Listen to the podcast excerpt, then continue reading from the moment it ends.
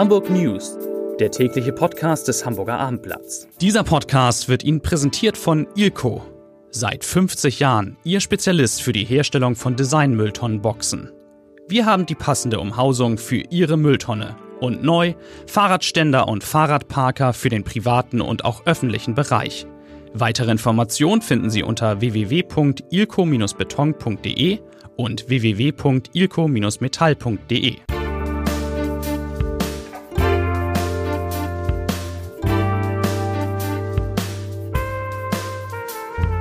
Herzlich willkommen. Mein Name ist Lars Heider und wir probieren heute in diesem Podcast das Unmögliche. Es sind sechs Kollegen in diesem Podcast und ich verspreche, dass wir trotzdem, obwohl wir so viele Top-Themen haben, nicht länger als 15 Minuten brauchen. Also, es geht um sechs Themen und alle sind gleich wichtig. Ich hole tieflos Luft. Los, Tolli auch.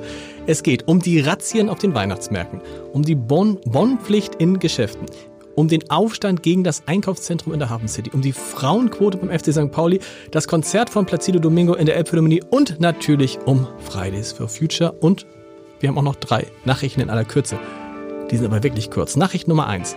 Der bei einem Freigang entwichene Serientäter Jan S. ist gefasst. Der 39-Jährige, der in der geschlossenen Psychiatrie der Asklepios Klinik Nord in Ochsenzoll eingesperrt war, wurde heute zum Glück in einem Hostel in Berlin festgenommen.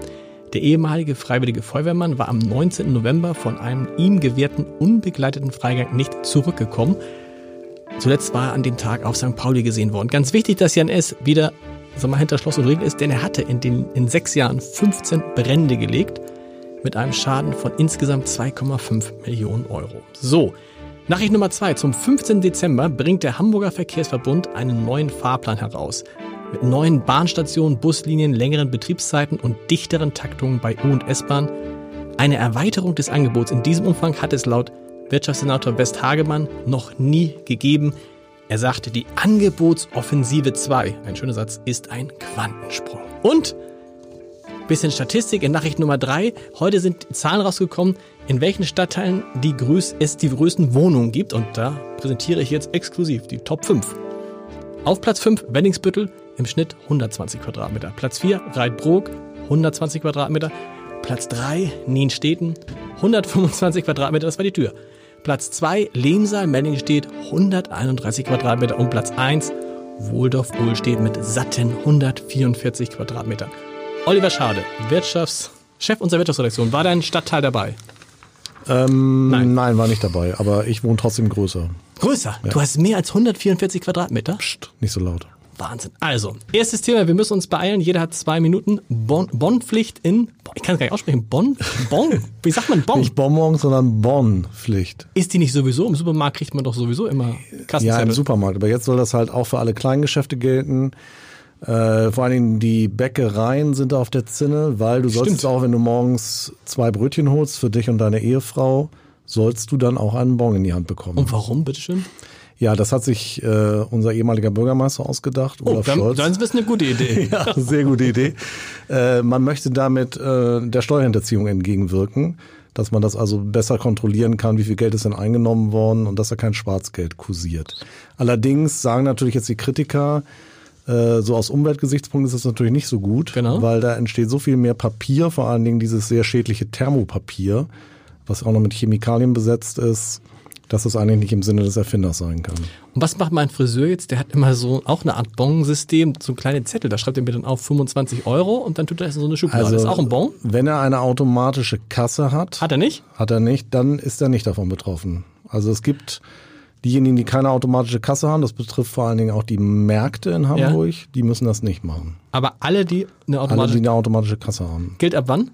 1. Januar 2020. Und du wolltest noch irgendwie eine andere tolle Geschichte andeuten? Ja, wir haben noch, ich rate mal auf armblatt.de zu gucken. Da gibt's gleich noch eine ganz tolle Geschichte, nämlich ein Laden, in dem du häufiger, glaube ich, einkaufst. Den wird es bald nicht mehr nicht geben? mehr in Hamburg geben. Zumindest zwei von drei Filialen, kann ich schon mal sagen. Zwei von drei, wo ich kaufe, wo kaufe ich? Oh, das ist spannend. Ich, ist, ist es schon online? Wenn dieser mm, Podcast ausgestrahlt wird? Ja, ich gehe davon aus, dass es dann online ist. Ich gebe noch einen Tipp. Es handelt sich um ein skandinavisches Unternehmen. Oh Gott, Ikea macht dicht? Mehr sage ich nicht. Ikea macht dicht? Mehr sag ich nicht. Um Gottes Willen, Leute. Wir müssen sofort abbrechen. Ich muss noch hin. Vielen Dank. Wir machen hier äh, äh, schnell Wechsel. Matthias Popin ist da. Aus unserer Lokalredaktion. Matthias, auch eine Hammer-Nachricht. In der Hafen City soll ja das größte Einkaufszentrum der Stadt entstehen, gebaut von Franzosen. Alles richtig soweit? Ja. Und jetzt gibt es aber ordentlich äh, Aufstand dagegen und sogar einen Prozess? Ja, es gibt Anwohner, die dagegen klagen. Das läuft schon seit längerem, seit dem vergangenen Jahr. Und jetzt haben sie vor Gericht einen ersten Teilerfolg erzielt. Das Gericht hat gesagt, dass der, das B-Plan-Verfahren offenbar einen Fehler hat. Und diesen Fehler muss die Stadt jetzt ausräumen. Oh, und das heißt dann was? Das, also wenn so ein Bebauungsplan nochmal angefasst werden muss, das weiß man, selbst wenn man mal gebaut hat, kann sich Es sowas gerne mal verzögern. Es gibt ein Planergänzungsverfahren. Äh, In äh, diesem Rahmen lässt sich das mögliche, möglicherweise heilen. Das Gericht ist der Ansicht, dass, ist das, dass das möglich ist. Möglicherweise gibt es aber auch noch einen Baustopp. Darüber wird das Gericht vermutlich noch im Dezember erscheinen. wann, sollte, wann, sollte das, wann sollten die Bauarbeiten beginnen und wann sollte das eröffnen? Die Bauarbeiten haben schon begonnen. Ach so, okay. Also der, der, der Tief, die Tiefgefroster sind schon fertig. 2020, Ende 2020 soll es fertig sein. Das ist ja, äh, wie du schon sagst, das größte äh, Einkaufszentrum in Hamburg. Es ist doppelt so groß wie das äh, Berliner Einkaufszentrum am Potsdamer Platz, hat also doch äh, gewaltige Ausmaße. Und die äh, Anwohner befürchten, dass der Verkehr, der dadurch entsteht, äh, zu äh, Lärmbelästigungen führen wird im, in den angrenzenden Wohnhäusern. Gut, wir bleiben dran. Vielen Dank. Carsten Harms ist da aus der Sportredaktion. Warst du schon mal im Podcast, Carsten? Schon dreimal. Aber nicht Aber bei nicht mir. bei dir. Nein, nicht bei dir. Dann das weißt, du jetzt mal, dann weißt du mal, wie es richtig geht. Äh, Kleiner Sei dein. Kollege. Nein, lieber nicht. Der FC St. Pauli hat tatsächlich, gestern Abend war Mitgliederversammlung, eine Frauenquote eingeführt. Das gilt jetzt aber nicht für die in Abstiegsnot sich befindende Zweitligamannschaft. Nein, da kann man natürlich böse Witze drüber machen, dass da schon genügend weibliche Mitglieder sind. Nein, ähm, das gilt in der Tat für die Zukunft, für äh, die Führungsgremien, äh, sowohl den Aufsichtsrat als auch das Präsidium und dann auch die äh, Direktorenebene. Wir haben im Moment sechs hauptamtlich beschäftigte Direktoren. Alles Männer? Und das sind Bisher? bisher alles Männer, ja. Und äh, bei den Direktoren soll es möglichst bis 2025 dann eine 50 Prozent Frauenquote geben. Ähm, alles im Rahmen, wie dieser Antrag oder dieser Beschluss jetzt sagt, äh, äh, im Rahmen der arbeitsrechtlichen äh, Bestimmungen. Wie das dann zu, miteinander vereinbar ist, äh, stellt sich mir noch nicht dar. Das Präsidium, das jetzige Präsidium hat jedenfalls den Auftrag, einen entsprechenden Plan zu entwickeln. Und muss sich auch selber die Leute, wie viele Leu- Frauen sitzen jetzt im Präsidium? Eine? Eine Frau im Präsidium ist der Vizepräsident, Genau. das ist ein fünfköpfiges Präsidium. Das heißt, es muss künftig mindestens zwei Frauen da drin sein. Ja, Sie sagen paritätisch besetzt. Bei Da fünf schwierig. Ist, äh, wobei eben die Frage ist, was mit paritätisch gemeint ist. Gesellschaftsparitätisch wäre es dann 50-50. Ja. Vereinsparitätisch intern nach Mitglieder geordnet wären es dann vielleicht, äh, dann auch würde man mit zweien auch hinkommen, weil ungefähr nur ein Drittel aller St. Pauli-Mitglieder Frauen sind. Aufsichtsrat ist dann auch spannend. Da haben wir ja eine, seit fünf Jahren eine Aufsichtsratsvorsitzende, allerdings auch, auch von sieben Personen eine, die einzige Frau. Ist es denn jetzt mal ganz, ich hoffe, das ist jetzt nicht ketzer- ketzerisch gefragt, aber wie einfach wird es sein, Frauen zu begeistern für einen Job in einem äh, Bundesliga-Fußballverein? Weil wenn ich mich jetzt mal in meinem äh, Freundes- und Bekannten- und Nachbarnkreis umgucke, da ist das Interesse an Fußball schon, wenn es nur ums bloße Zugucken geht, sehr, sehr gering.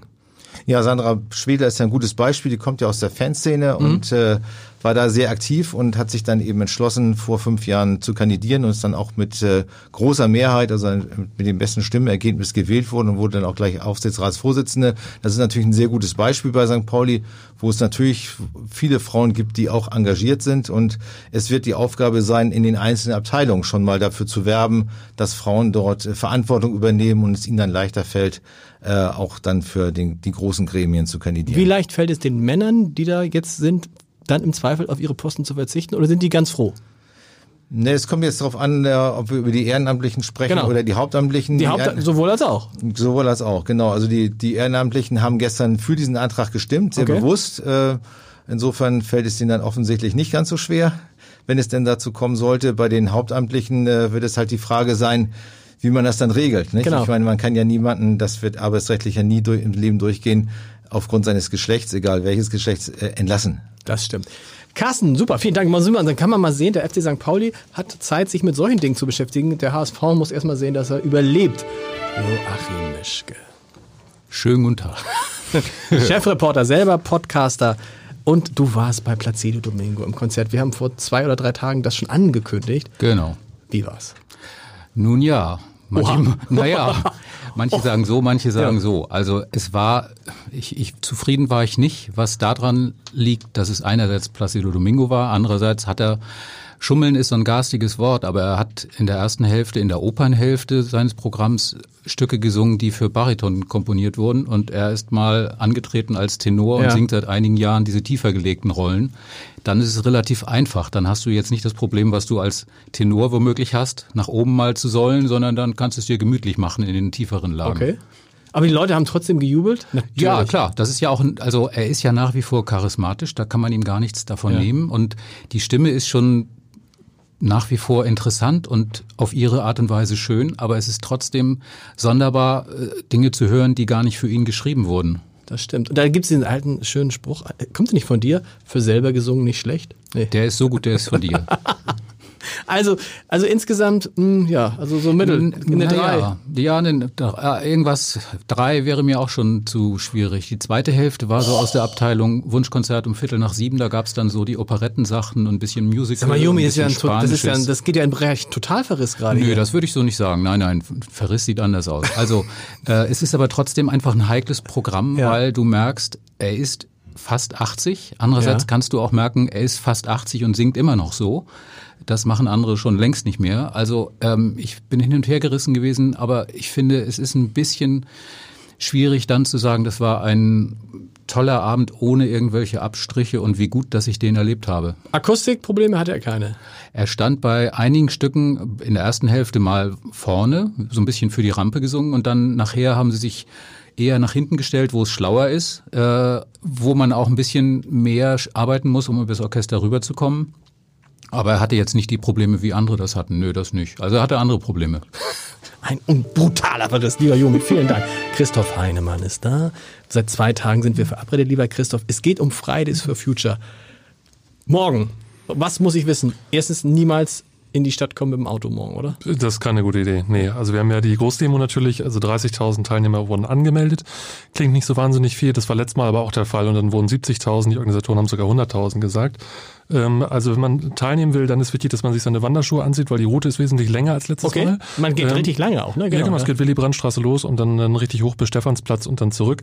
Äh, wenn es doch wieder deutlich mehr als 50.000 werden, werden sie die Route auch erweitern. Das haben sie schon besprochen. Dann geht es noch weiter Richtung Süden raus, sozusagen im Quadrat durch die Innenstadt. Okay. Aber der ganze Bereich ist natürlich dicht, äh, auch weil wir diesen Black Friday morgen haben und weil die Weihnachtsmärkte auch ganz normal offen haben. Wir gucken gerade so ein bisschen kritisch. Ich weiß nicht, ob Joachim Mischke den Daniel Herder, das ist ja der sechste Mann, ist der da irgendwo? Der kann sich schon mal hinsetzen hier. Äh, oh, kurz, äh, ganz junger Kollege, junger Kollege, der sich mit den Gewohnheiten hier noch nicht so auskennt. Ab wann ging die Sperrung los? Also morgen um 4 Uhr beginnt der Aufbau der Bühne. Äh, Ecke Wo ist die Bühne genau? Achso, genau. Äh, Willy Brandtstraße, Ecke Domstraße. Ähm, da wird auch die Willy Brandtstraße dann schon mal kurzzeitig dicht gemacht und dann, wenn man abbaut, auch wieder. Es ist aber zwischendurch, äh, da wo der Zug langkommt und der wird ja sehr lang werden, da äh, wird dann auch gesperrt. Also wie gesagt, am besten einfach gar nicht mit dem Auto in die Nähe kommen, sagt auch die Polizei ganz klar. Ähm, die öffentlichen Verkehrsmittel sind auch so gut bestückt, wie es möglich ist, also ganz enge Taktung, dass man trotzdem so gut wie möglich noch in die Innenstadt und wieder wegkommt. Und man darf sich nichts, auch nichts vormachen, auch am Nachmittags wäre es nicht besser, weil, glaube ich, zwischen 14 und 17 Uhr ist die Abschluss Abschlusskundgebung und das heißt auch ein Konzert von Deichkind. Äh, genau. Wo man so sagen, Deichkind, für die es nicht kennen, Wahrscheinlich kommen allein schon 10.000 Leute wegen Deichkind. Ja, genau. Letztes Mal war es ja der Sänger von Anne-Mai Kantereit, der hat, glaube ich, gezogen. Ja. Und genau, wenn Deichkind da umsonst auftritt, äh, Open Air sozusagen, das, das zieht natürlich. Ähm, die machen so ein bisschen Geheimnis draus, wann sie denn genau auftreten. Aber ich glaube, ein, ein, guter Tipp ist, glaube ich, so, so gegen Ende der Abschlusskundgebung, so um den Dreh. Dein Tipp morgen, wie viele Leute kommen insgesamt? Ich würde wieder mit 60.000, 70.000 rechnen. Boah, Wahnsinn. Daniel Herder hat sich schon hingesetzt. Er kennt das. Ich muss gucken, Daniel, was ist überhaupt dein Thema? Ah, Razzia. Du musst bitte dicht ans Mikrofon gehen. Razzia auf, es hat eine Razzia oder Razzien auf Weihnachtsmärkten gegeben. Was ist da los? Oh ja, oh ja, ja. Nicht nur auf Weihnachtsmärkten, sondern eigentlich nur auf einem Weihnachtsmarkt. Und so. zwar dem an der Spitalerstraße und an der Mönckebergstraße. Ja. Es ist ja so, dass es auf den Weihnachtsmärkten nicht nur Glühwein gibt und irgendwie lecker essen, sondern offensichtlich auch Sozialbetrug, wie jetzt gerade der Zoll festgestellt hat. Die Beamten haben nämlich, und zwar 50 waren das, 37. 50 Beamte machen Razzien auf Weihnachtsmärkten? Auf einem Weihnachtsmarkt. Auf einem richtig, Weihnachtsmarkt? Genau. Naja, genau. Sie haben 32 Betriebe durchsucht. 57 Arbeitnehmer überprüft und dabei festgestellt, dass äh, davon zwölf ähm, eigentlich Hartz IV beziehen, also beim Jobcenter gemeldet sind, okay. aber diese Beschäftigung auf dem Weihnachtsmarkt nicht angegeben haben. Und die äh, erwartet natürlich jetzt möglicherweise Bußgeld und Strafverfahren. Ganz sicher ist das noch nicht. Und auf der anderen Seite haben wir aber auch sieben Betriebe, in denen offensichtlich der Mindestlohn von 9,19 Euro pro Stunde nicht gezahlt worden ist. Wir hätten gerne gewusst, wie viel es denn jetzt eigentlich war. Aber es war nicht rauszubekommen, weil die die Zahlen gerade noch auswerten. Aber ist dann nicht auch damit zu rechnen, dass es weitere Razzien gibt auf Weihnachtsmärkten? Das habe ich natürlich auch gefragt. Äh, das ist noch nicht ganz klar, weil der Zoll, der sucht sich ja immer für unterschiedliche Branchen aus. Also okay. kann sein, dass sie auch bald wieder vor deiner Haustür stehen, um zu gucken, ob die Haushälterin auch wirklich gerecht bezahlt angemeldet, die Putzfrau. Ja, aber selbstverständlich. Selbstverständlich. Leserbrief des Tages. Wir müssen in 15 Minuten bleiben. Leserbrief des Tages geht nochmal um die Frage, soll man böllern zu Silvester oder nicht, von Thomas Splittstößer. Ha. Er schreibt, wäre die Böllerei zeitlich beschränkt, ginge es wohl noch. De facto beginnt es bereits mit dem Verkaufsstart und zieht sich bis in die erste Januarwoche hinein. Ein weiteres sinnentleertes Ritual, das mich alljährlich veranlasst, Hamburg den Rücken zu kehren. Das war's. Tschüss, bis morgen.